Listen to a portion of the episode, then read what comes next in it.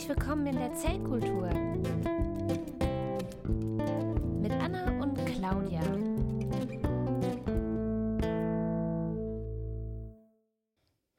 Ja, hallo liebe Hörerinnen und Hörer, willkommen in einer neuen Folge der Zellkultur. Ja, hallo liebe Hörenden und äh, Zuhörende und ähm, Menschen am Kopfhörer. Innen. Ja. Äh, Kopfhörer ähm, innen oder außen ist ja auch noch so eine Streitfrage. Ne? Wenn man die Kopfhörer nach so außen dreht, dann haben die Nachbarn auch was davon. Ja, gut. Das äh, strapaziert das eigene Trommelfell auch nicht so sehr. Äh, we, wohingegen Lautsprecher und LautsprecherInnen ähm, hm. ja. Ähm, ja, die ja. Äh. Innen, haben, innen kriegen wir manchmal auf Arbeit Puteninnereien. Inner, Innereien? Mhm. Ach so, ja. Ah, das gibt's bei euch auf der Arbeit? Ja, gibt einiges bei uns. Ähm, ja, machen jetzt mittlerweile Lebensmittelanalytik und wir kriegen irgendwie so ziemlich alles, was man essen kann und auch Dinge, die man nicht essen kann, ähm, aber die mit Lebensmitteln in Berührung kommen oder von denen man teilweise aber auch nicht hofft, dass sie mit Lebensmitteln in Berührung kommen, wie zum Beispiel äh, Stuhlproben von Mitarbeitern aus der Lebensmittelindustrie. Ah, um halt abzugleichen, ob die ihre Stuhlbakterien auf das Essen schmieren? Also ungefähr. Also wir testen dann halt irgendwie so auf, auf Lebensmittelkeime wie äh, beliebten Salmonellen halt zum Beispiel.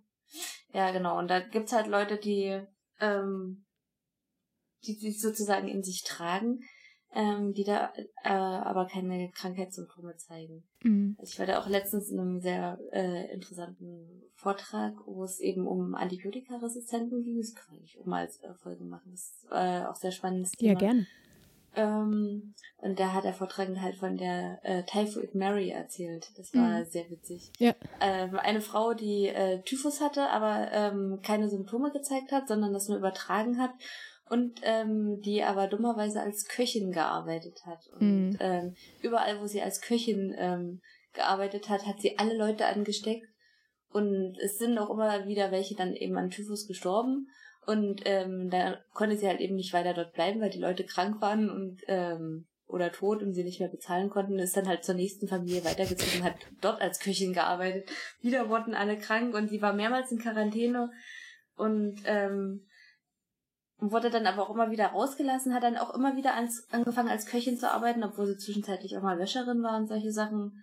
Ähm, aber da war die Bezahlung zu schlecht und also wieder was. Ähm, bis an ihr Lebensende mehr oder weniger hat sie, die hat echt mehrere Leute auf dem Gewissen und hat aber irgendwie ihr ganzes Leben lang nicht gecheckt, dass es irgendwie an ihr liegt. Also man konnte ihr das nicht vermitteln. Mhm. ja, das ist halt, äh, wie viele Leute halt noch glauben, dass äh, ja, das, das, das, Schicksal ist, ob man krank wird oder nicht. Ähm. Aber das ist ja auch schon ein bisschen länger her. Also da war das ja mit den ganzen Krankheitserregern noch nicht so klar. Mhm. Also schon für die Wissenschaftler, aber eben es gab ja noch durchaus Leute, die da an andere Sachen geglaubt haben und gerade in der Bevölkerung war es natürlich noch nicht so, äh, so durchdrungen, dass da winzige kleine Wesen sind, die einen krank machen. Ja. Ja, aber die haben wir auch mal gehört äh, in medizinischer Mit Mikrobiologie von der ähm, Typhoid Mary und man, ähm, ja.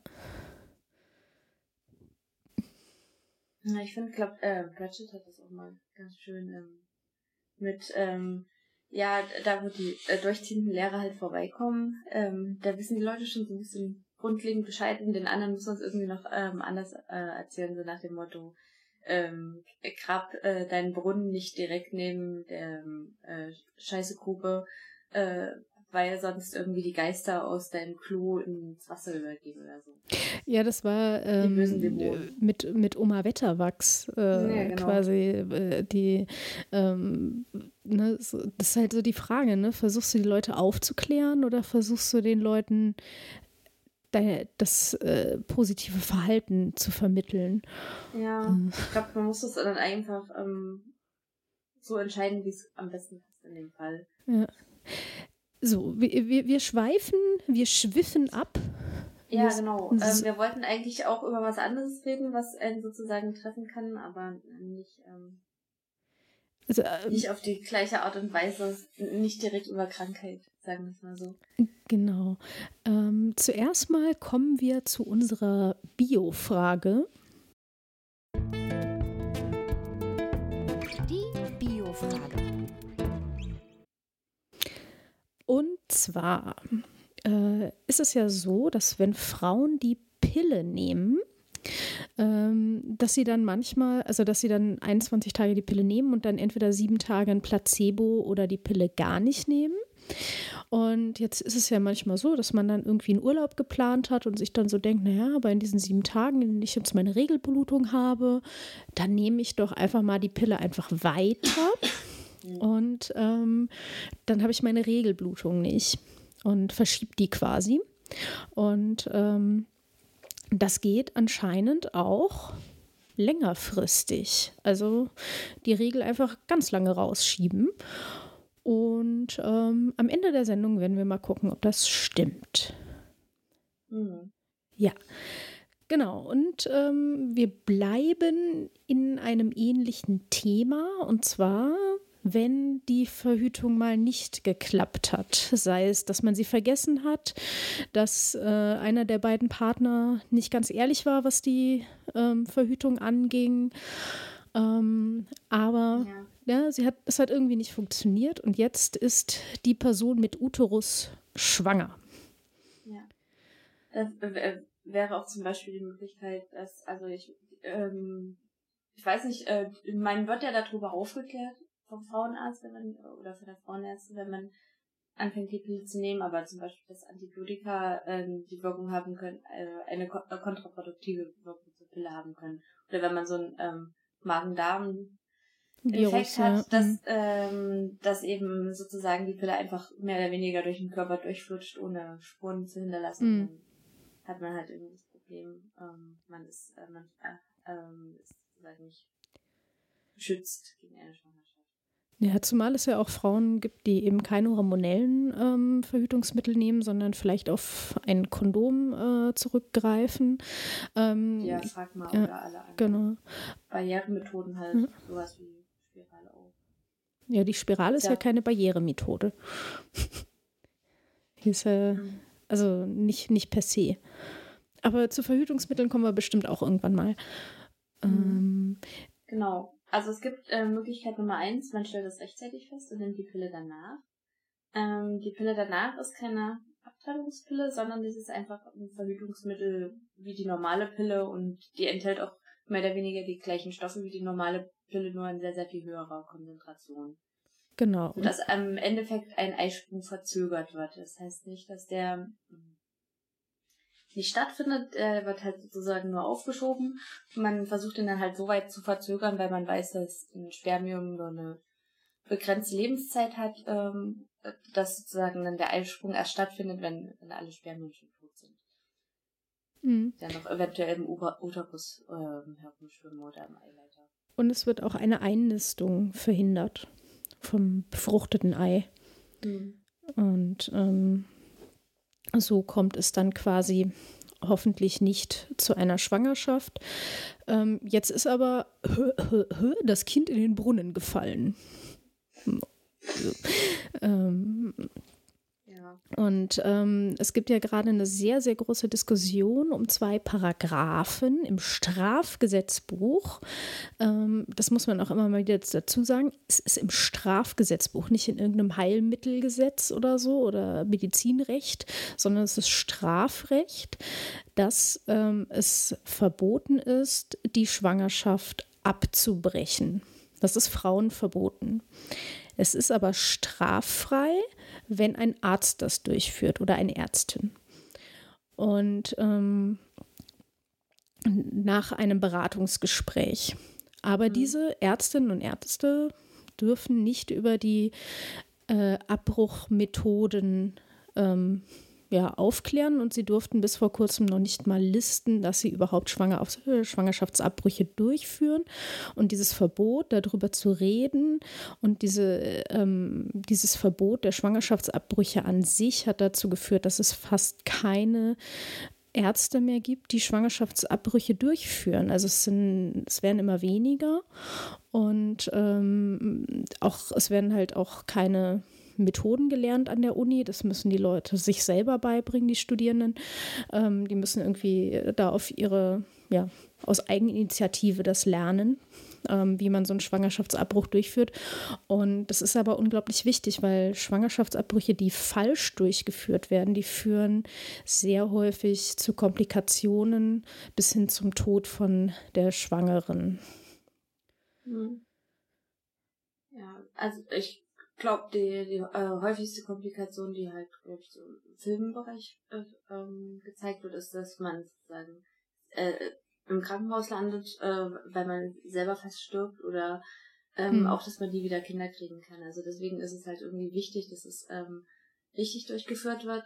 Äh, es ist auch vor allen Dingen immanent wichtig, weil ähm, es ist ja in einigen Ländern sogar strafbehaftet, wenn man eine Fehlgeburt hat. Das ist in Deutschland zum Glück nicht so. Aber es können Leute in anderen Ländern dafür ins Gefängnis kommen, dass, also Leute, Frauen, ähm, Menschen mit Uterus, äh, kommen in anderen Ländern ins Gefängnis dafür, dass sie eine Fehlgeburt hatten und für die sie überhaupt nichts konnten. Also es, es besteht da immer die Möglichkeit, dass ähm, so ein ähm, bei der Verschmelzung von Spermien und Eizelle was schief geht äh, oder dass einfach Chromosomenfehler auftreten und so weiter. Ähm, das liegt einfach in der, in der Natur der Sache, dass da eben auch mal Fehler passieren. Und äh, die meisten ähm, dieser dieser fehlgebildeten Embryonen, die äh, sterben halt ab und werden dann äh, in Form von der Fehlgeburt wieder ausgestoßen.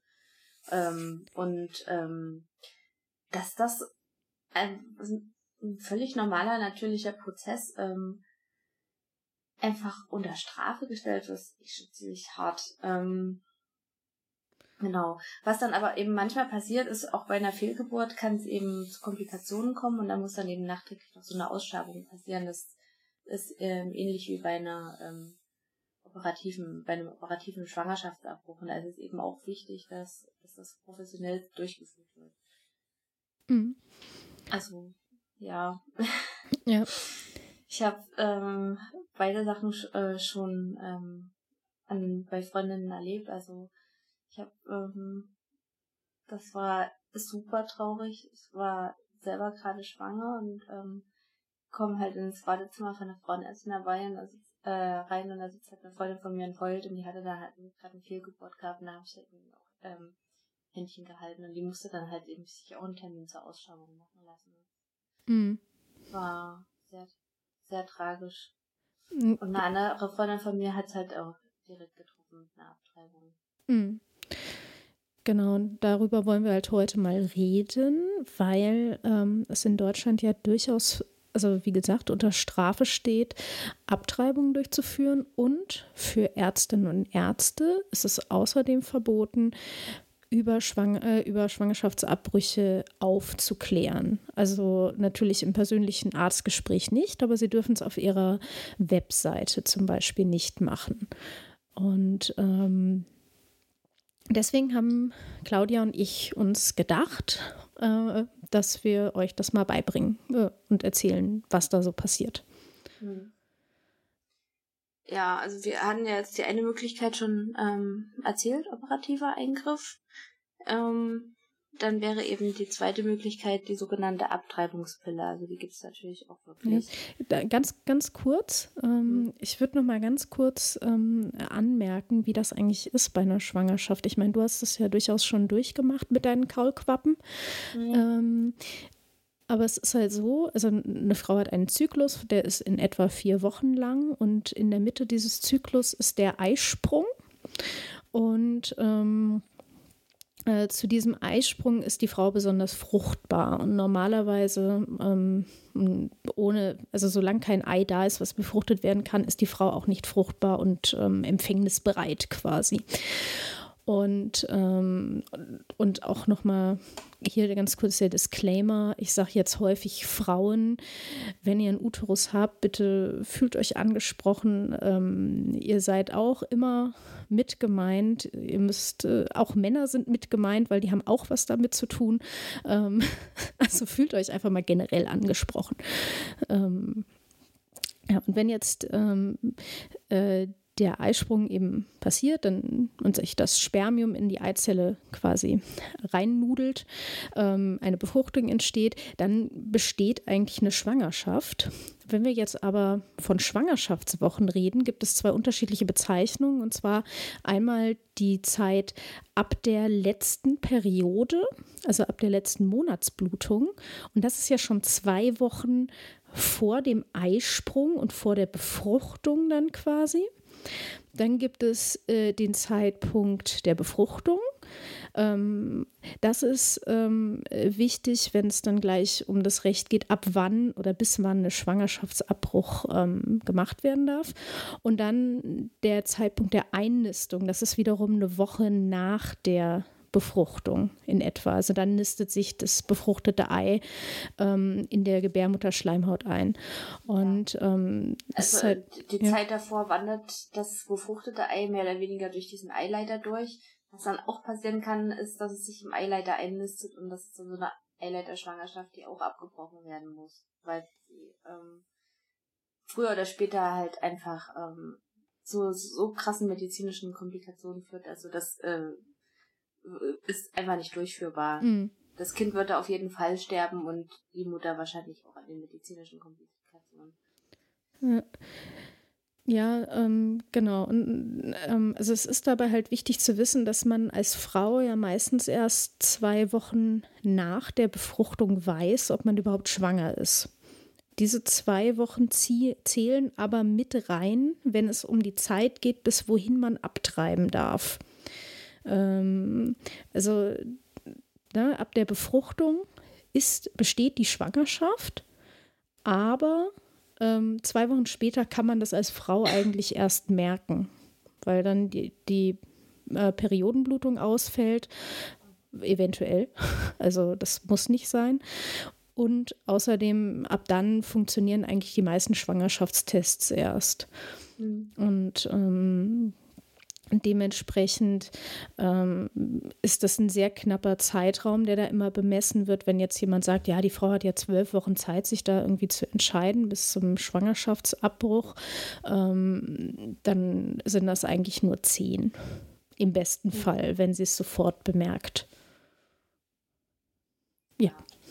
Ähm, das ist das eine. Ähm, dann kommt eben dazu, dass halt nicht alle Frauen so einen super regelmäßigen Zyklus haben. Mhm. Von den vier Wochen, wo es sozusagen wirklich so getaktet ist, dass zwei Wochen dann Eisprung, dann zwei Wochen, dann kommt die Periode, das, ähm, das hätte man gerne so. Ähm, das funktioniert, funktioniert natürlich nicht im wirklichen Leben. Ähm, genau. Ähm, es gibt halt eben auch Frauen, die wirklich so einen unregelmäßigen Zyklus ähm, haben, der auch mal irgendwie einen Monat oder so ausfällt, dass, mhm. sie, das, äh, dass sie sowas erst echt spät merken können, zum Teil, dass sie schwanger sind. Während bei anderen Frauen halt die Periode einfach nicht aussetzt, sondern ähm, fröhlich weitergeht, ähm, weil die Hormone halt komplett verrückt spielen und sie dann halt eben auch erst sehr spät merken, dass sie schwanger sind. Mhm. Es gibt auch so eine Einnistungsblutung, also ähm, wo die Gebärmutterschleimhaut halt ein bisschen blutet, wenn sich das Ei einnistet. Und das kann auch als Regelblutung missverstanden werden. Ähm, ja, ähm, genau. Und jetzt hatte Claudia ja schon angesprochen, es gibt halt eine Möglichkeit der Medi des medikamentösen Schwangerschaftsabbruchs. Und ähm, der geht bis zu sieben Wochen nach äh, der Befruchtung. Genau. Da verwendet man sogenannte ähm, Progesteron-Antagonisten.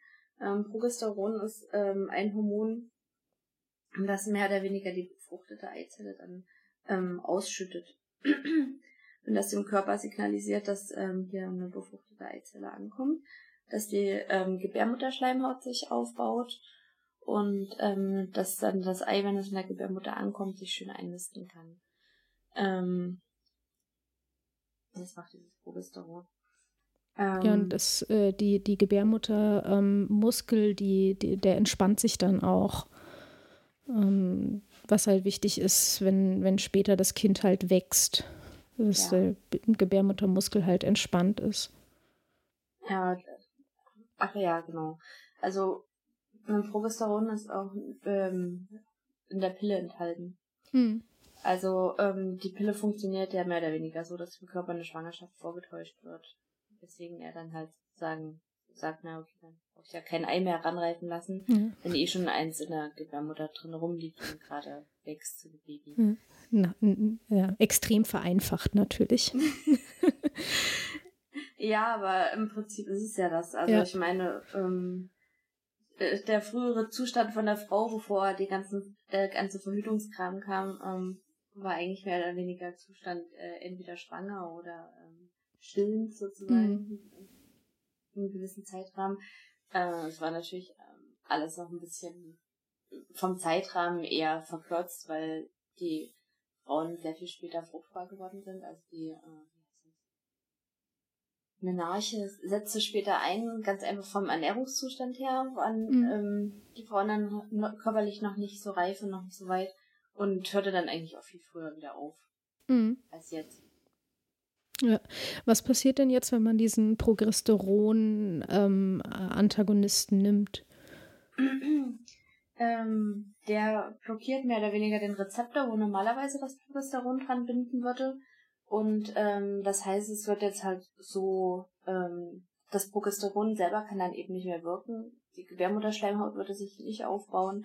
Ähm, und ähm, der Muttermund ähm, wird dann eben so entsprechend auch noch ein bisschen weicher und ähm, dann mit einer zeitlichen Verzögerung nimmt man so Prostaglandine, die bewirken halt, dass die Gebärmutter anfängt, sich zusammenzuziehen. Mhm. Also so wie, wie bei Wehen. Und dadurch wird dann halt ähm, der die ein, ähm, also die Frucht ähm, abgestoßen. Ähm, Prostaglandine setzt man auch ähm, tatsächlich ein, wenn sozusagen eine Schwangerschaft an ihrem zeitlichen Ende angelangt ist und die Ärzte das Gefühl haben, ähm, das Kind kommt nicht mehr von selber, äh, müssen wir jetzt sozusagen medikamentös ja. nachhelfen. Mhm. Also für die Schwangersch äh, Geburtseinleitung wird das, werden die auch verwenden. Mhm. Ja, genau. Ähm, der Stoff, der da verwendet wird, äh, dieser ähm, Rezeptor-Antagonist heißt äh, Mifepriston. Ähm, weil ich mich erinnern kann, haben sie den aus der Mistel ähm,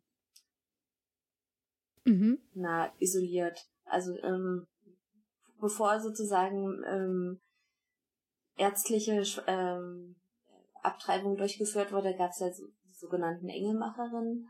Ähm, die haben halt auf eine Reihe von natürlichen, ähm, äh, also aus, von Pflanzen und anderen Substraten zurückgegriffen und da war wohl auch ähm, Mistelextrakt dabei und äh, das Mifepriston kommt aus der Liste. Mhm. Ja. Genau, und da, es ergibt sich natürlich auch aus diesem Mechanismus, ähm, wie das funktioniert, eben auch, warum das so zeitlich begrenzt ist. Weil, ähm, also man muss sich die Gebärmutter wie so eine Art Trichter so ein bisschen vorstellen. Also man hat diesen Gebärmutterhals, das ist der enge Teil vom Trichter, und man hat oben eben die Gebärmutter selbst, wo eben die, ähm, das Baby halt später dann drin wäre oder eben ähm, äh, der Embryo. Und ähm, so ein Embryo beziehungsweise das vorherige Zellstadium nennt sich dann Plastozyste. Das ist, ähm, jetzt muss ich nochmal nachgucken, wie lange das, 16 Tage ist quasi das, ähm, der Embryo nur so ein Zellhaufen.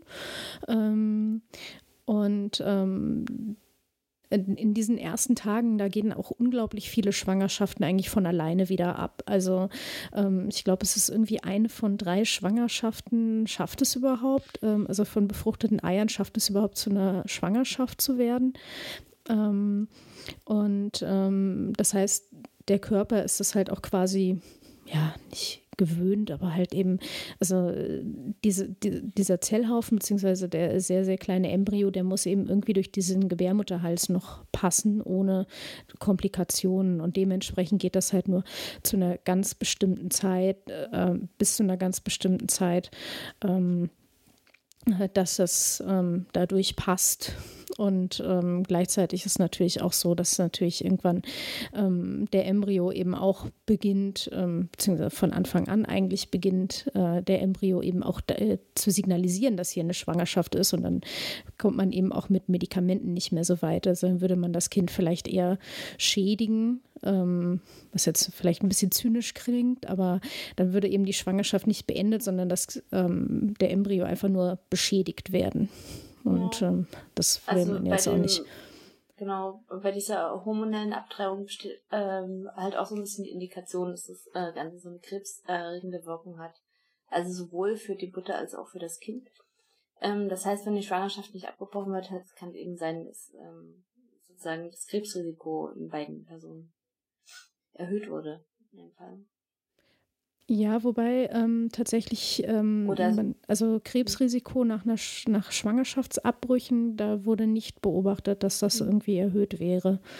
Ähm, ja. das Na, vor allem, wenn man halt so eine teratogene Wirkung hat, ist es halt auch so, dass ähm, der Embryo dann teilweise so verändert wird, dass er genetisch äh, geschädigt ist. Ja, wobei das ist ja nicht teratogen. Also mhm in dem Sinne, sondern es äh, wirkt ja in den Hormonhaushalt der Frau ein. Mhm. Und dementsprechend schadet das dem Embryo jetzt eben nur insofern, dass eben äh, die Gebärmutter ihn nicht mehr haben will. Und mhm. ähm, äh, eben nicht, dass der Embryo an sich angegriffen wird. Aber selbst wenn du halt jetzt quasi in die Blutversorgung, auf, in die Aufrechterhaltung von, dem, von dieser Schwangerschaft eingreifst, wird der Embryo halt irgendwie Schaden nehmen, also zu wenig Sauerstoff verhalten oder was weiß ich, was da jetzt ganz im Spezifischen passiert. Ähm, also wie gesagt, nach 49 Tagen würde man eben also keinen medikamentösen Schwangerschaftsabbruch mehr machen. Ähm, es kommen dann halt ähm, danach ähm, kommen operative Verfahren zum Einsatz. Und zwar ähm, macht man die halt entweder unter Vollnarkose oder unter Lokalanästhesie. Und ähm, das klingt, also das ist eigentlich ziemlich mech mechanisch. Also ähm, man, wie gesagt, ja, man heißt halt auch Ausschabung. Genau. Also es ist einfach, ja. man versucht mehr oder weniger das ganze Gewebe zu entfernen, äh, was mit der Schwangerschaft halt zu tun hat. Was eben bedeutet halt ähm, Plazenta, also Mutterkuchen muss raus. Ähm, man hat ja halt mehr oder weniger viele Mischgewebe auch drin, die so zum Teil aus mütterlichen und zum Teil aus embryonalen Geweben bestehen. Ja, mhm. ähm, hier die Fruchtblase und was nicht alles, ähm, wird ja ähm, Mutterkuchen, soweit ich weiß, äh, ist zum Teil mütterliches äh, Gebärmuttergewebe äh, äh und zum Teil halt vom Embryo äh, mhm. gesponsert, die Zellen sozusagen. Deswegen ähm, da auch äh, zum Beispiel die Idee ist, ähm, wenn man so, ein, so eine nach Genmutation im Embryo sucht, ähm, dass man halt nicht mehr die Fruchtblase punktiert und ein paar Zellen vom Embryo entnimmt, sondern eben tatsächlich vom Mutterkuchen Mhm. Ja, mittlerweile untersuchen kann oder ja. äh, mit weniger Schaden sozusagen. Mittlerweile kannst du auch einfach die DNA des äh, Kindes in der, im Blut der Mutter untersuchen. Also, ja, das wird ja bei, ja. bei diesen Erstsemester-Screening gemacht. Mhm. Ähm, man so nach Trisomie 21 hauptsächlich, aber auch. Mhm. Ja, Genau, nee, aber wir müssen jetzt uns nochmal hier zurück zum nicht so schönen operativen Verfahren wenden. Ähm, und zwar ist es halt so, also wir haben wieder diesen schönen Trichter vor Augen und jetzt muss man da halt äh, mit einer Gerätschaft rein.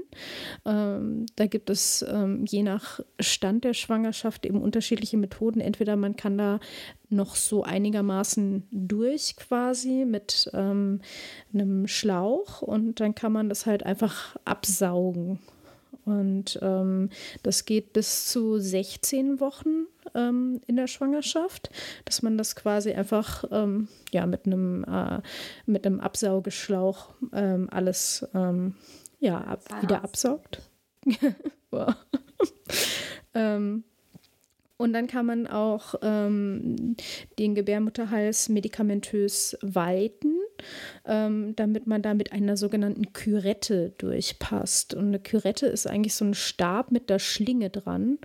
Und damit kann man dann eigentlich alles rausholen, was in der Gebärmutter drin ist. Mhm.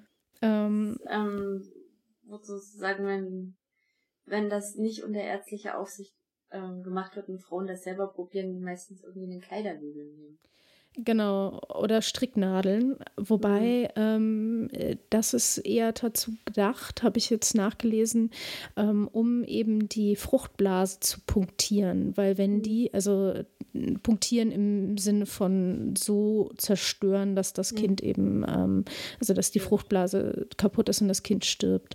Ähm, und da ist ein ganz, ganz großes Risiko, dass die Frauen daran ähm, sterben, ähm, weil die Gebärmutter so stark durchblutet und so weich ist, dass eben durch diesen ähm, Draht oder eben die Stricknadel ähm, die, ähm, äh, die Gebärmutter eben sehr leicht auch verletzt werden kann so ein typisches Don't try this at home. Ja, genau. Also, also Abtreibung ist wirklich etwas, das solltet ihr nicht zu Hause machen.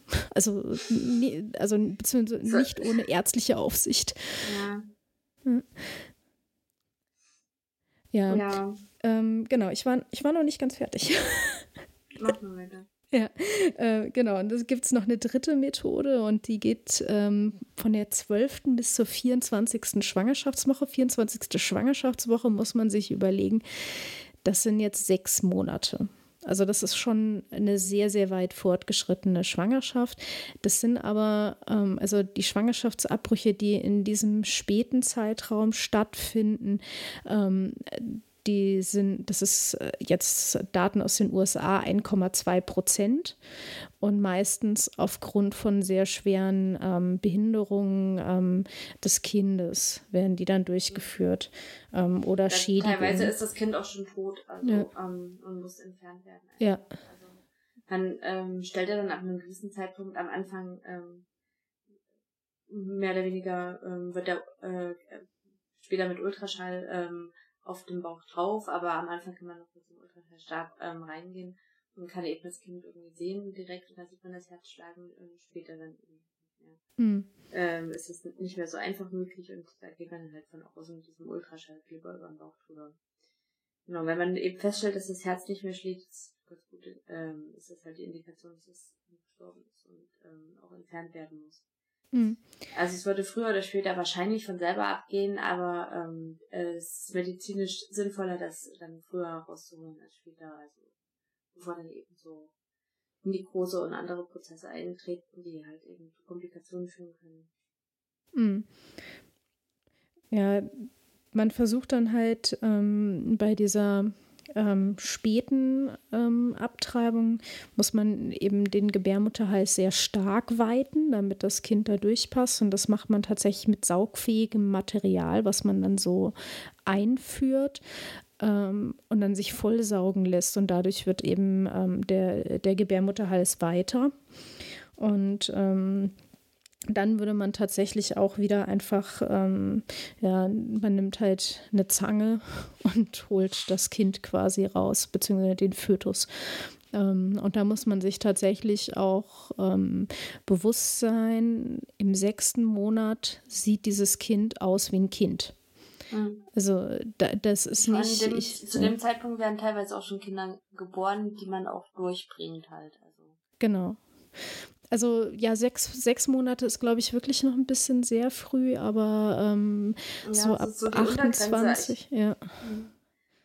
Also ich glaube, 24. Woche war das früheste und mhm. ähm, da hast du aber, glaube ich, nur vielleicht 10% Überlebensrate vom Kind. Also mhm. sehr, sehr, also steigt dann mit zunehmenden bei der bestehenden Schwangerschaft, aber ähm, es besteht die Möglichkeit, dass das Kind dann durchkommt. Mhm.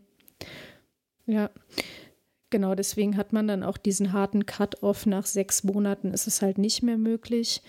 Und das sind eigentlich auch schon die Methoden, die da sind. Also es sind gar nicht so viele.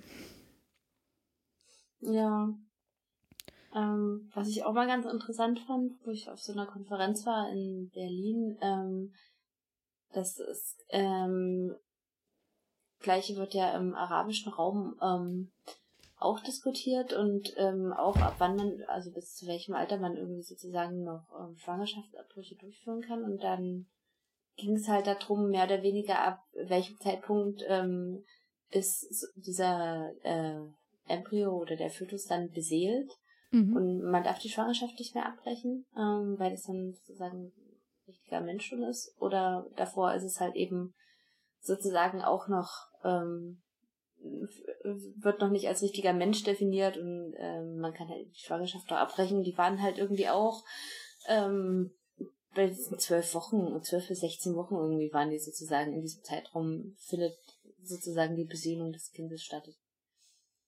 Ähm, das war so ein Arzt, glaube ich, aus Saudi-Arabien, der das erzählt hat, oder Iran, ich bin mir nicht sicher. Hm. Das ist schon ziemlich lange her. Ich fand es relativ interessant, dass sie halt irgendwie versuchen, so einen religiösen Ansatz da zu wählen.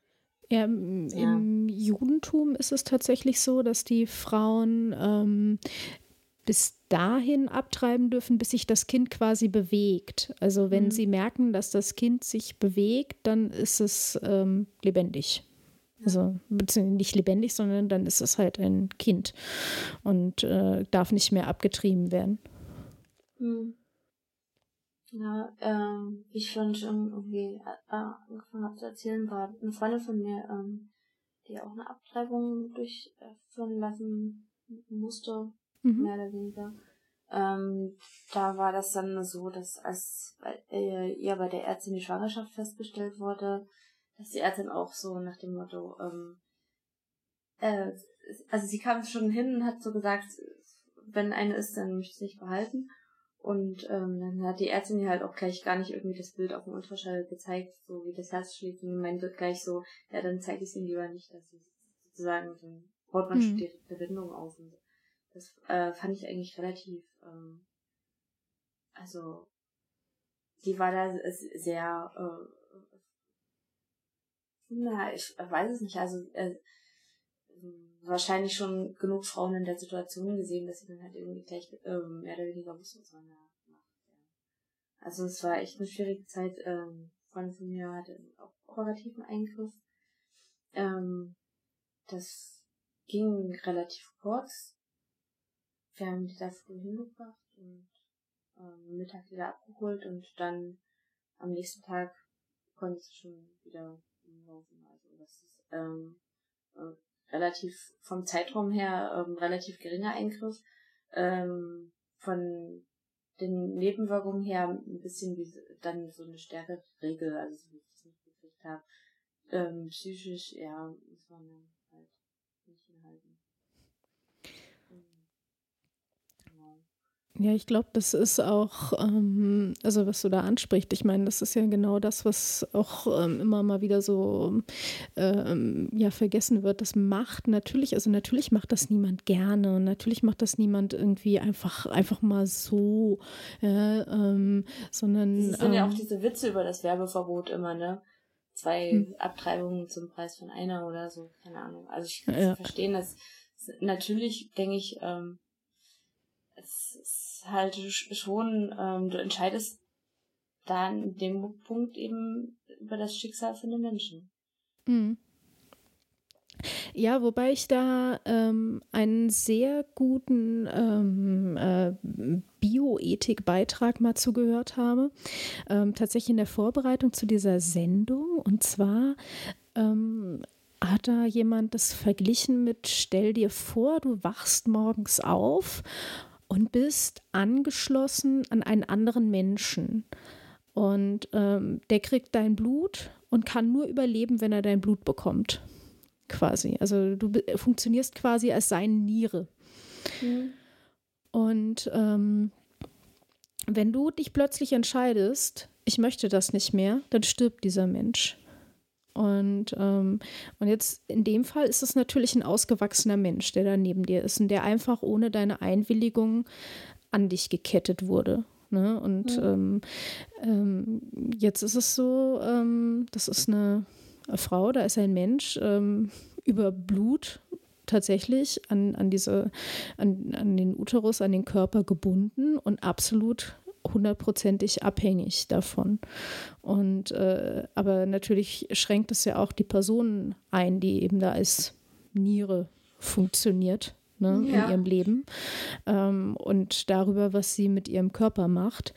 Und ähm, wenn man das so jetzt eben auf eine Schwangerschaft überträgt, dann ist es ja eigentlich äh, durchaus klar, dass eine Frau da auch das Recht hat, wenn sie das nicht möchte, ähm, aus welchen Gründen auch immer, das eben auch ähm, ja wieder abzubrechen. Und ähm, was mich da immer wieder sehr stark bewegt, ist eben, also ich, ich ich würde mir wünschen, dass es ähm, nur sehr, sehr wenige bis gar keine Schwangerschaftsabbrüche gibt. Aber nicht aus dem Grund, dass sie verboten sind, sondern aus dem Grund, dass sie nicht gebraucht werden. Und da müssen wir eigentlich, da müssen wir ähm, Frauen entstigmatisieren, die ähm, ja als Single ein Kind bekommen quasi. Dann müssen wir dafür sorgen, dass es keine Vergewaltigungen mehr gibt. Dann müssen wir dafür sorgen, dass ähm, Frau, alleinerziehende Frauen besser versorgt werden, ähm, beziehungsweise alleinerziehende Elternteile generell, ähm, dass Kinder ähm, aus allen ähm, Einkommensschichten bessere ähm, ja, be bessere Versorgung haben, bessere Bildungschancen, bessere Aufstiegschancen. Ähm, da müssen wir an ganz vielen Dingen anpacken aber tatsächlich mhm. nicht am Recht darauf, ähm, wie eine Frau über ihren Körper zu verfügen hat. Ja, es ist, ist halt irgendwie generell. auch so eine, so, so, eine Verantwortungssache, ja. Also mhm. man muss sich ähm, dann als Paar ähm, beide verantwortlich dafür fühlen, äh, fühlen dass ähm, wird. Ja. Ja, das ist ja auch was, was wirklich sehr stark vernachlässigt wird. Eben, also, also Kinder ähm, bzw. Jugendliche dann ich meine, Man braucht ja immer zwei dazu. Es ist ja. wie bei einem Streit. Ja. das funktioniert nicht alleine. Ja. Ach, ich kann mich prima mit mir selber streiten. Hm. Ja, also das ist, also ähm, ich meine, wir hatten. Ich wollte gerade sagen, der Versöhnungsex ist dann aber eher langweilig.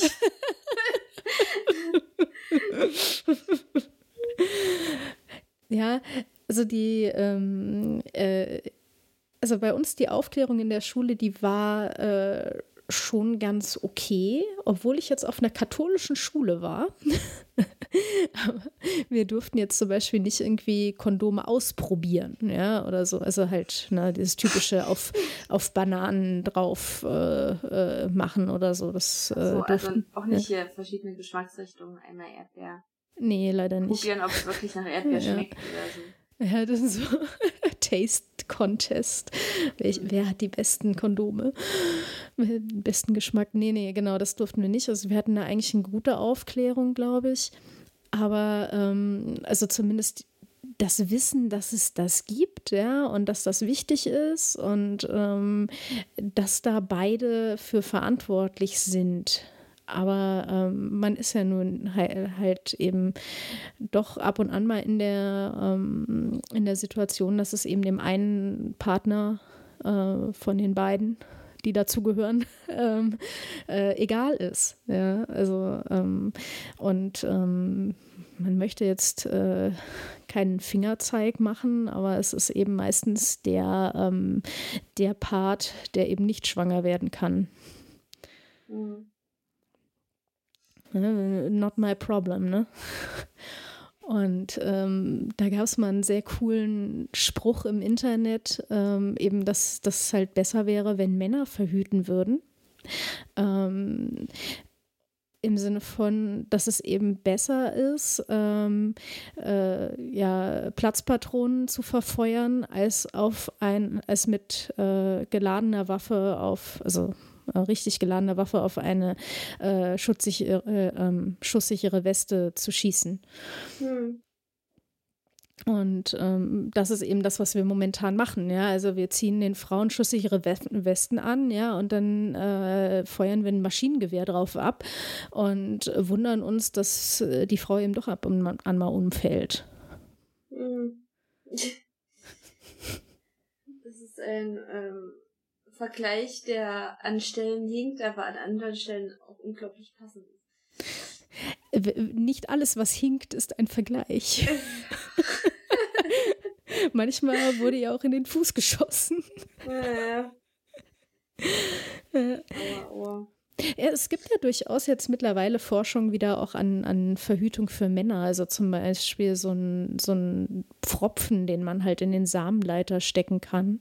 Ja, ähm, es gibt auch hier diesen ja. ähm, einen Ingenieur aus Berlin, der irgendwie so ein Ventil eingebaut hat, mit so einem Kippschalter, wo man mehr oder weniger an- und ausstellen kann, ähm, ob jetzt mhm. gerade sozusagen fruchtbare Zeit ist oder nicht.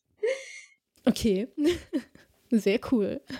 Ja, also. Ich weiß aber nicht, wie weitergekommen ist. Ich meine, es wäre im Endeffekt so ein Medizinprodukt und ob sich das in jedermann einbauen lässt.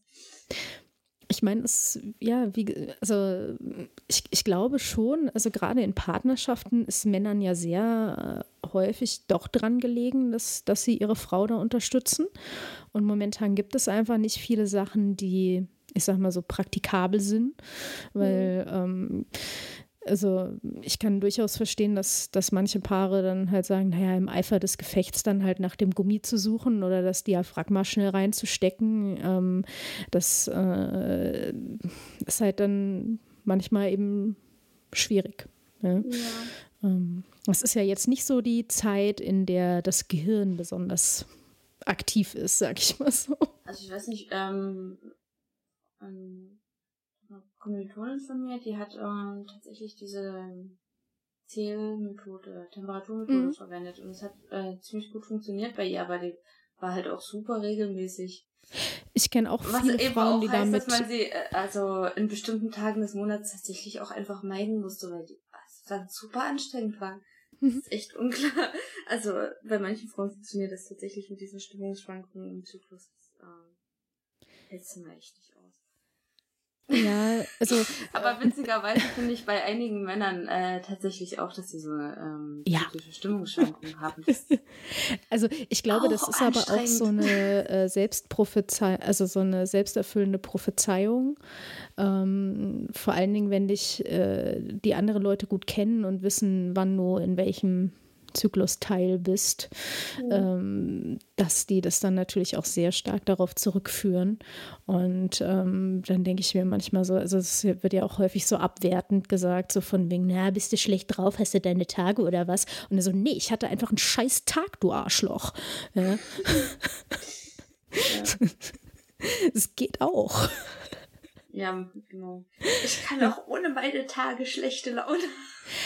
Ja, oder also ich glaube, das ist halt einfach, das sind so die Tage im Monat, wo man halt dann doch einfach mehr Bock drauf hat, sich ein bisschen mehr ähm, äh, querzustellen.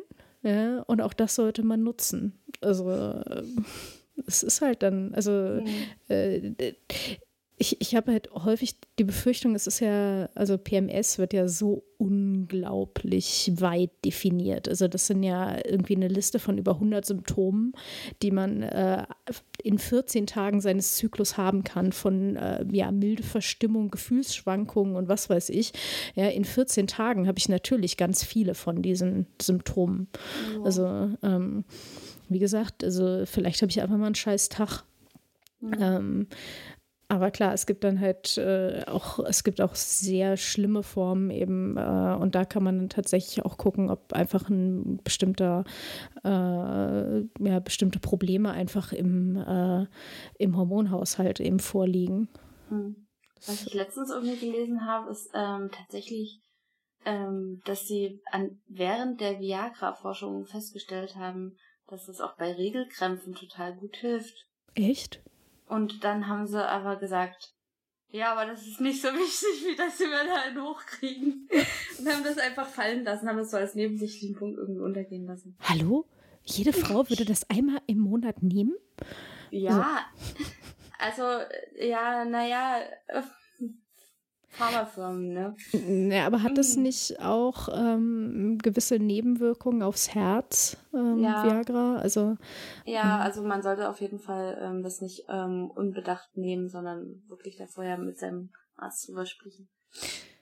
Ja, also, weil, also ich habe ja mittlerweile auch gesagt, dass ähm, ich versuche nicht mehr Periodenschmerzen, sondern Periodenwehen zu sagen. Ähm, okay. Auch wenn ich jetzt durchaus weiß, dass das natürlich keine Geburtswehen sind. aber im Prinzip ist es halt was ähnliches. Also der, der Uterus verkrampft, um eben halt äh, all das abzustoßen, was drin ist. Und mhm. ähm, es ist halt ein bisschen weniger, als, als wenn da so ein Kind drin ist. Aber weil es halt immer so unter den Tisch fallen gelassen wird. Ja, so ja. von ja, Frauen haben dann halt Krämpfe, ja, ist mir doch egal. Und äh, so, äh, da wünsche ich mir einfach ein bisschen mehr Akzeptanz. Es ist ja also warum muss das immer so ein stilles Leiden sein, ja, sondern es ist halt, es ist normal, jede gesunde Frau hat eben eine Periode, ähm, äh, viele andere Geschlechter haben ebenfalls Perioden und ähm, warum, warum sollen wir das alles so stillschweigen? Und ähm, das ist ja auch mit so einem Grund, warum wir eben über jetzt über Abtreibungen geredet haben. Warum sollen wir darüber stillschweigen? Es ist halt es ist halt was, was viele Menschen betrifft. Und ähm, da möchte ich eben auch Männer tatsächlich nicht ausschließen. Also jetzt Männer im Sinne von die Väter, die ähm, oder diejenigen, die halt den Samen dazu gegeben haben, auch die betrifft es eben. Ja, also es sind eben auch deren ähm, Kinder, die da eben von betroffen sein könnten. Und ähm, deswegen, ähm, ja, müssen auch die darüber informiert sein, was dann passiert. Und das kann also einem verantwortungsbewussten Menschen kann doch nicht egal sein, was äh, mit Frauen passiert, die eben ähm, äh, schwanger werden.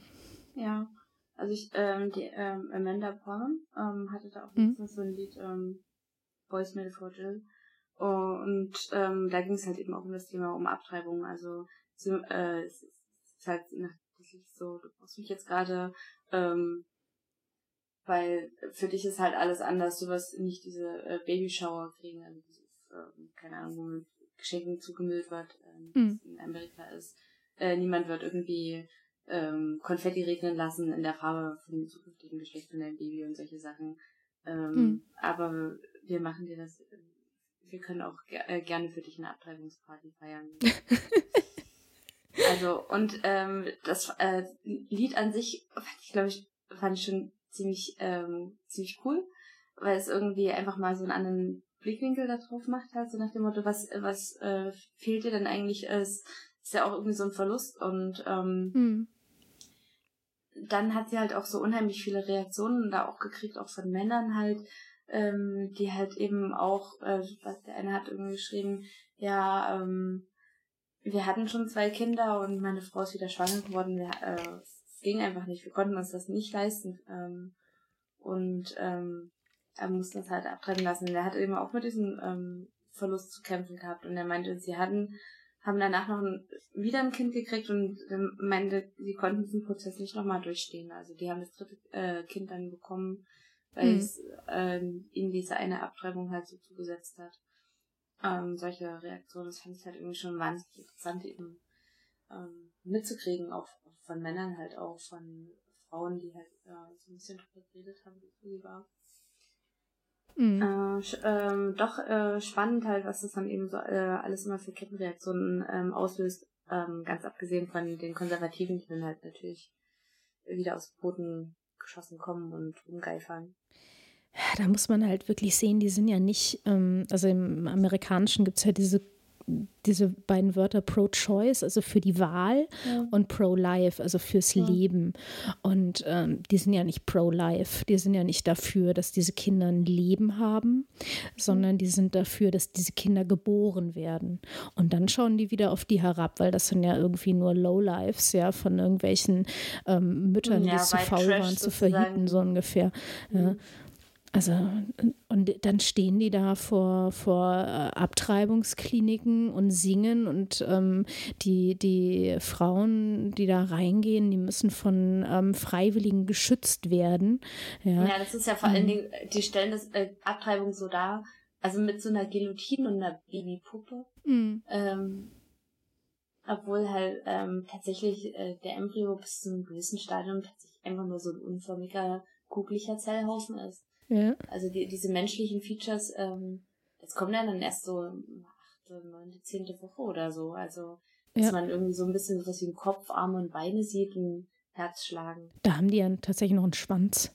Mhm. so einen richtigen Schwanz. Mhm. Ähm, Ach, Embryonalentwicklung ist voll das spannende Thema. Ja, müssen wir auch irgendwann mal machen. Ja, ja. dringend. Ja. Wir haben schon so eine Liste ja. von, die müssen wir irgendwann mal machen. Ja. ja, wir müssten halt mehr Zeit haben, ne? Mhm. Ja. Pro, irgendwas ganz ähm, Wichtiges hatte ich jetzt gerade noch. Ich gründe meine eigene Fraktion Pro-Time. ah ja, genau. Eine Sache wollte ich tatsächlich noch sagen. Und zwar, ähm, ich habe eine Freundin in den USA, die ist sehr, sehr starke äh, Pro-Liferin. Also die mhm. ist ähm, sehr gegen Abtreibung. Aber wir haben tatsächlich einen Punkt gefunden, wo wir ähm, miteinander ähm, übereinstimmen.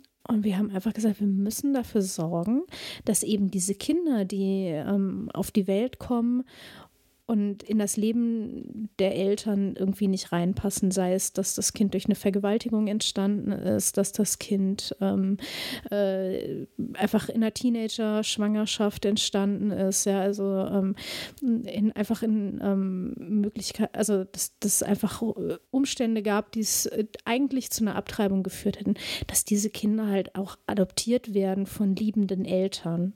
Mhm. Und ich lasse das Argument bei dieser Freundin zu, weil sie hat selber ein Kind adoptiert aus einer Teenager-Schwangerschaft.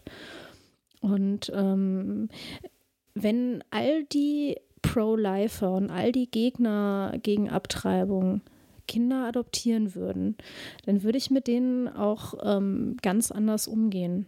Dann würde ich sagen, okay, klar, wenn ihr, wenn ihr liebende Familien für diese Kinder wäret, ja, wenn ihr diese Kinder aufnehmen würdet, und das habe ich bei ganz vielen von diesen Protestlern eigentlich nicht gesehen, dass die irgendwie ein Kind adoptiert haben oder so.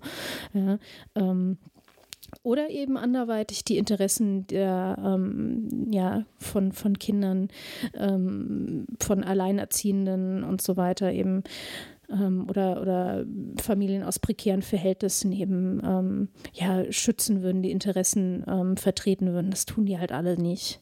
Mhm. Und das ist so, das ist so traurig, weil das wäre eigentlich der viel einfachste Angriffspunkt. Ja. Ähm, mhm. Zu sagen, ey, es gibt eben Alternativen. Und da, darüber kann man diskutieren. Ja. Aber über das Recht einer Frau über ihren Körper zu bestimmen, darüber kann man nicht äh, nicht diskutieren, finde ich. Weil mhm. das ist einfach so. Ähm, genau. Kann ja. ich nur zustimmen, so als Frau. ja, du, du als Frau mit zwei Kindern, ne? Ja. Also, muss man eben halt auch dazu sagen, ne? Ja. Ähm, sollen wir zur Bio-Antwort kommen? Ja. Komplett ohne Antwort. Wollen wir, ähm, wollen wir in der Bio-Antwort ähm, die katholische Kirche dissen? Ich hätte Bock drauf. Ach, das ist nämlich schuld. Äh, ja, es ist aber nicht ganz die katholische Kirche, sondern mehr so, ich würde eher sagen, das ist, naja, äh, ich, ich gebe erstmal die Bio-Antwort. Die Bio-Antwort. Und zwar ähm, ja, man kann die Pille tatsächlich im Langzeitzyklus nehmen. Das nennt sich auch so. Ähm, man sollte sich dann halt irgendwie ein Schema übernehmen, wie es äh, überlegen, wie es einem am besten passt. Zum Beispiel irgendwie alle drei Monate ähm, dann eine Pause einlegen von sieben Tagen oder einmal im Jahr. Also das kann man theoretisch so machen, wie es einem gefällt. Ähm, tatsächlich, wenn man es eben durchnimmt, äh, die Pille, dann kann es eben zu Zwischenblutungen kommen. Und ähm, dann wäre es halt wirklich tatsächlich mal an der Zeit, so eine kurze Pause zu machen. Ähm, und ähm, aber im Prinzip spricht da nichts dagegen. Es gibt ja auch ähm, hormonelle Verhütungsmittel, die dauerhaft implantiert werden, zum Beispiel Hormonspiralen oder Hormonstäbchen. Und ähm, Dementsprechend, also es gibt da eigentlich keine ähm, Nachteile. Es gibt sogar ein paar Vorteile, wie zum Beispiel, dass die Pille eben weniger vergessen wird ähm, und es dazu zu einer erhöhten Verhütungssicherheit kommen kann. Und, ähm, du brauchst auch eine niedrigere Dosis, aber ich bin ja? nicht so hundertprozentig sicher. Also bei der Spirale auf jeden Fall. Mm, ja, okay, ähm, aber das ist ja auch wird, implantiert. Ähm, also. Bei den Stäbchen bin ich nicht so hundertprozentig sicher. Mhm. Äh, es ist halt der Nachteil von der Pille, ist halt ähm, alles, was du, was der Körper sozusagen nicht verbraucht, wird halt wieder ähm, ausuriniert. Und mhm. dann hast du halt diese ganzen Hormone im Wasser. Und ähm, alle Frösche und Fische werden weiblich. Weil die halt keine Geschlechtschromosomen haben. Ja, aber die, die geringere Dosis hast du halt deswegen, weil es halt lokal wirkt, mhm. quasi. Ja. Also das ist ja auch bei dem, bei diesem Verhütungsring quasi so, den du in die, ähm, in die Scheide einführst und der dann mhm. da seine Hormone abgibt. Ja. Genau, du, du wolltest jetzt die katholische Kirche dissen und zwar hat man diesen ähm, 21 plus 7 Rhythmus eingeführt, um das quasi dem weiblichen normalen Zyklus ähnlich äh, ähm, ja, ähm, ähneln zu lassen. Weil genau. im Prinzip ist es halt kein Zyklus, weil es eben, ja. Ja, es gibt keinen Zyklus, weil nichts zykliert. Ähm, aber ähm, aber man ich, hat eben irgendwie, äh, hm. man wollte eben versuchen, dass die äh, katholische Kirche da irgendwie ihr Approval dazu gibt, also ihre Zustimmung zu dieser Verhütungsmethode, weil die katholische Kirche ist ja generell gegen Verhütung. Ähm, die haben sich ja auch lange schwer getan, um irgendwie Kondome zuzulassen, bis irgendwie so, naja, okay, Geschlechtskrankheiten, na gut, da sind Aber wir nur auch nicht so direkt Ehe. dafür.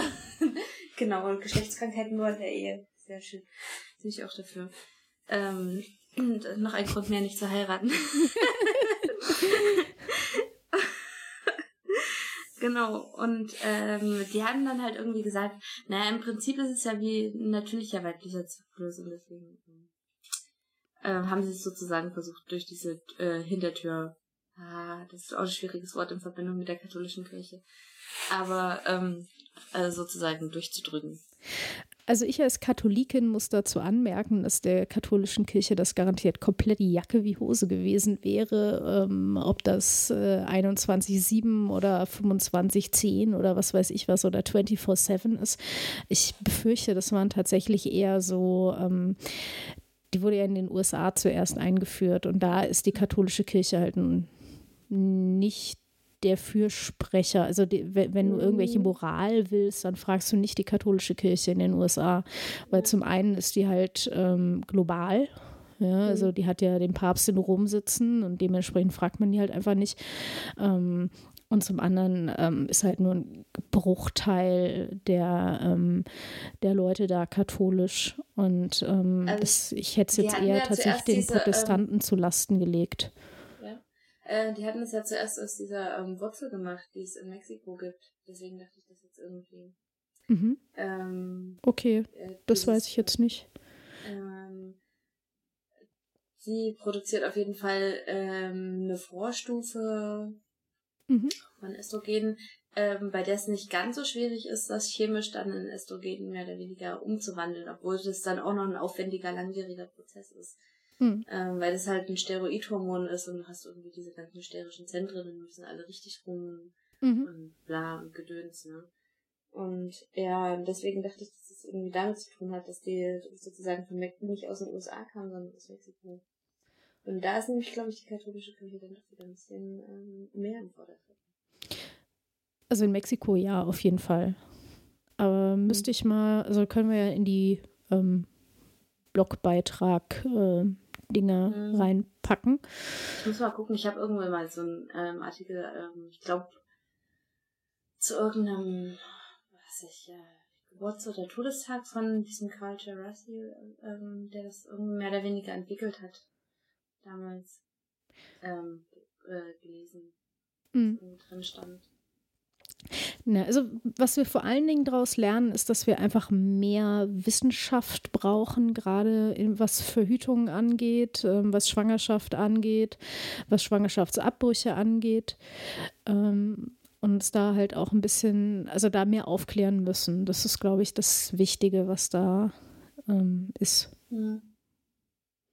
Ja, ich glaube, in Amerika geht es, glaube ich, die Aufklärung dahin, ähm, No Sex oder so. Ja, ja. Ich, äh, ich war ja ein Jahr da und äh, da wurde tatsächlich ähm, No Sex Before Marriage ähm, proklamiert, also Abstinenz only. Ähm, die Jungfrau Maria kann erklären, wie effektiv das ist. mhm. ähm, ja, also. da, da war ja Gott schuld. ja, aber. Äh, gegen den kann man anscheinend nicht verhüten. Aber komisch, seitdem hat es niemand einer Jungfrau abgekauft, dass sie durch Gott schwanger geworden ist, ne? Tja. ja. Ich glaube, mit der Erfindung oder mit dem, äh, ja, seitdem es Gentests gibt, ähm, wird das auch niemand mehr tun. so, so ja. Gott ist also der Vater. Jetzt muss mal ganz kurz den Gentest machen. Ich möchte dieses göttliche Gen finden. Und wenn dann plötzlich die PCR nicht funktioniert. das würde sie nie tun. PCRs funktionieren immer. Es kommt immer irgendwas raus. Echt? Na, ja. nee, es gab tatsächlich auch welche PCRs, wo sie äh, wo nur. Hm. Naja, also äh, tatsächlich in den USA äh, redet man einfach nicht über Sex, dann passiert der auch nicht. Trotzdem werden da immer wieder Teenager schwanger. Ganz komisch. Mhm. Gott ist sehr aktiv. Trotzdem. ja, ja, vielleicht ist Gott gerade in der Pubertät. Man weiß es nicht so genau. Und es hat noch nie jemand mit ihm über Verhütung gesprochen. ja, vor allem nicht in den USA. Ja, ja gut, stimmt. Mm. Woher soll er das auch wissen? Ja, eben. Ja. Das ist doch Gibt's God's coole... own country, oder? Hm? ist doch God's own country, dachte ich. Ja. Also wir machen hier die ganze Zeit Witze unterm Bibelgürtel, ne? Das ist hier schon ja. klar. Unter der Bibelgürtellinie, ne? Ja. Äh, ähm, ich ich werde dann auch mal das, das Video von Last Week Tonight ähm, äh, verlinken. Da haben sie auch über ähm, ja, Sex Education gesprochen. Das ist sehr, sehr lustig, aber auch sehr, sehr traurig. Ja. ja. Das ist, äh, ist bei Last Week Tonight irgendwie so der Standard, glaube ja. ich. Dass du irgendwie da stehst und eigentlich rumschreien möchtest. Und dann macht er irgendeinen blöden Witz und dann lachst du irgendwie doch, weil es die bessere Alternative. So, ich würde sagen, wir beenden die Sendung. Ja, wir haben ja, ja versucht, das Ganze noch irgendwie so ein bisschen positiv zu beenden. Ja, genau. Und jetzt wenden wir, wir können ja das mal... nächste Mal so ein richtiges Männerthema nehmen und über Prostata reden oder so. Im Stehen pinkeln, sagt Annegret Kramp-Karrenbauer. ja, naja. Hm. Entweder ich weiß nicht, ich habe den Witz, also ich fand den Witz nicht witzig, deswegen. Ja, der ist weder witzig noch ist er irgendwie respektvoll. Also. Ich habe irgendwie so viel, ähm, es, es, ich fand das sehr interessant, dass sie irgendwie verschiedene Leute ran zitiert haben, äh, die alle gesagt haben.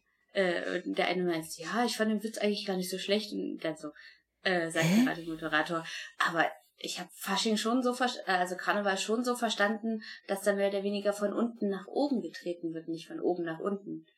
Äh, habe ich da was falsch verstanden? Und er so, naja, also wenn du da jemanden hoch in die Bütte holst, dann kann das schon sein, dass der mal nach unten tritt. Oh, mhm. das war, also, es, es war, ja, die haben, äh, keine Ahnung.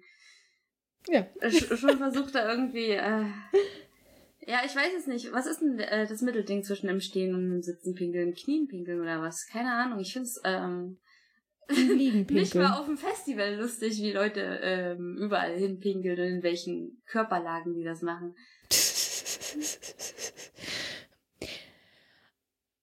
Weil, also genau. Ähm, Intersexualität ist, ähm, ist real. Nach, Diese Menschen haben Probleme weil sie gerade in der, äh, also und auch, auch Transmenschen sind real.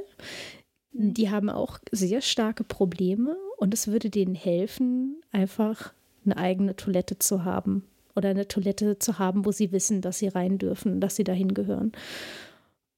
Ich weiß, ich fände Unisex-Toiletten auch viel, viel einfacher zu betreiben. Ja, gerade in Schulen. Ich meine, was wollen die Kinder da? Ja, also. rauchen, heimlich rauchen. Ja. Die Klassenarbeit in kleine Stücke zerreißen, damit die Eltern äh, nicht sehen, dass sie eine schlechte Note geschrieben haben und sie dann in die Toilette versenken. So was in der Schule. Ja, aber Eventuell Klopapier anzünden. Das ja. haben bei uns auch einige gemacht. Ja, aber das, das ändert sich ja und nicht dadurch, hat, dass ähm, da. Ehrlich gesagt, den Geruch in den schulischen Toiletten, in den öffentlichen Schulen noch verbessert. ja, also muss man auch mal sagen, dass die Bausubstanz ja schon doch so ein bisschen in die Jahre gekommen ist. Also unsere Toiletten auf der Schule waren so ekelhaft. Ja, also ähm, äh, da das, wollten nicht mal ja. Transmenschen draufgehen. Selbst wenn sie gedurft hätten, ja. Das wollte ich jetzt nie sagen. So, so sollte das nicht klingen, nein. Ähm, äh, also, also ich bin ja tatsächlich auch für, für Unisex-Toiletten, aber halt in dem Sinne, dass man eben wirklich kleine Toilettenräume macht, weil momentan sind das ja so Schamwände und ich verstehe nicht, was, warum man die Dinger nicht einfach nach oben durchzieht.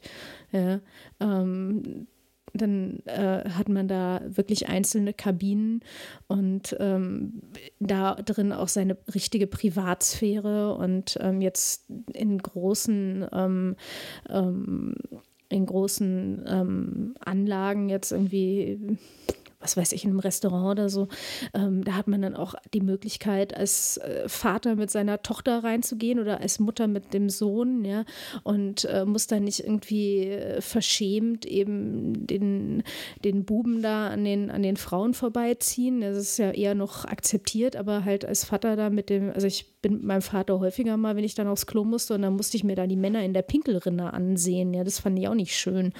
Also, ähm, naja, ich weiß es halt hm. nicht. Also ich finde, man wird mehrere lästige Diskussionen los. Zum Beispiel, warum es Wickeltische ähm, fast nur auf Frauentoiletten gibt. Ja.